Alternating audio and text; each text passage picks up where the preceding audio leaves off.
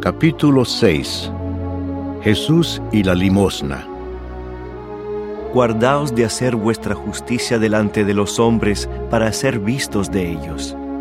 De otra manera no tendréis recompensa de vuestro Padre que está en los cielos. Cuando pues des limosna, no hagas tocar trompeta delante de ti, como hacen los hipócritas en las sinagogas y en las calles, para ser alabados por los hombres. De cierto os digo que ya tienen su recompensa. Mas cuando tú des limosna, no sepa tu izquierda lo que hace tu derecha, para que sea tu limosna en secreto, y tu Padre que ve en lo secreto te recompensará en público.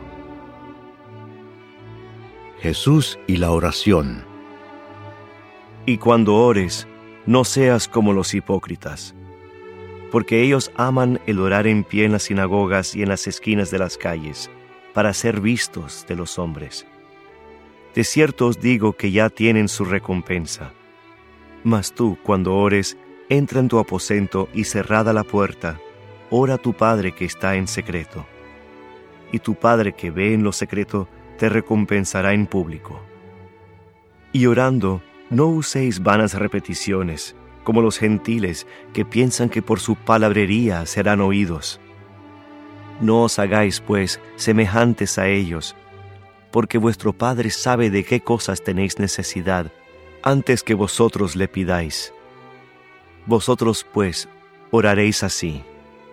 Padre nuestro que estás en los cielos, santificado sea tu nombre. Venga tu reino, hágase tu voluntad como en el cielo, así también en la tierra.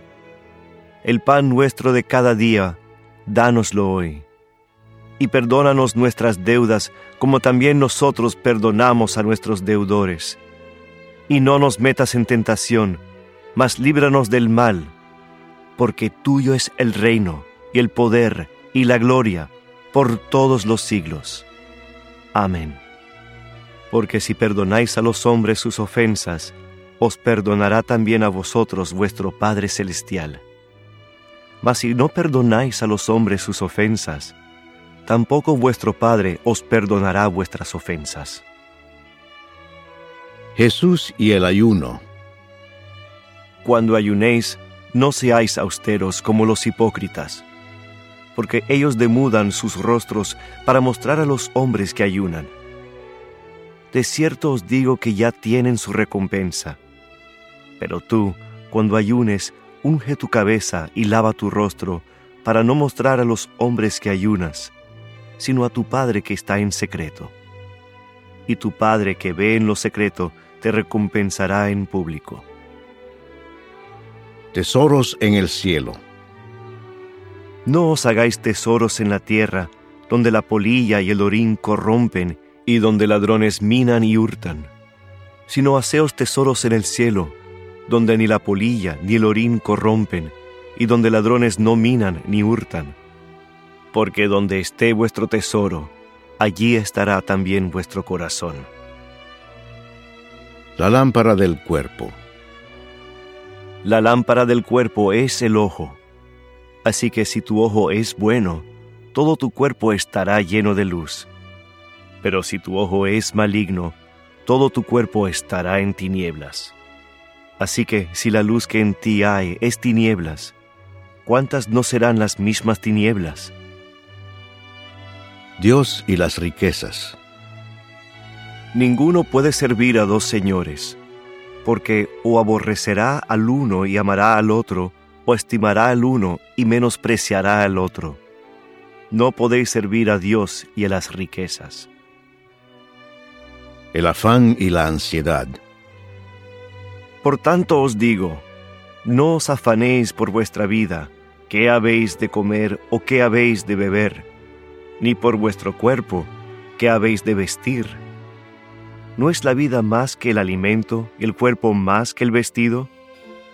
Mirad las aves del cielo, que no siembran, ni ciegan, ni recogen en graneros, y vuestro Padre Celestial las alimenta. ¿No valéis vosotros mucho más que ellas? ¿Y quién de vosotros podrá, por mucho que se afane, añadir a su estatura un codo? Y por el vestido, ¿por qué os afanáis? Considerad los lirios del campo como crecen. No trabajan ni hilan. Pero os digo que ni aun Salomón con toda su gloria se vistió así como uno de ellos. Y si la hierba del campo que hoy es, y mañana se echa en el horno, Dios la viste así, ¿no hará mucho más a vosotros, hombres de poca fe? No os afanéis, pues, diciendo, ¿qué comeremos, o qué beberemos, o qué vestiremos?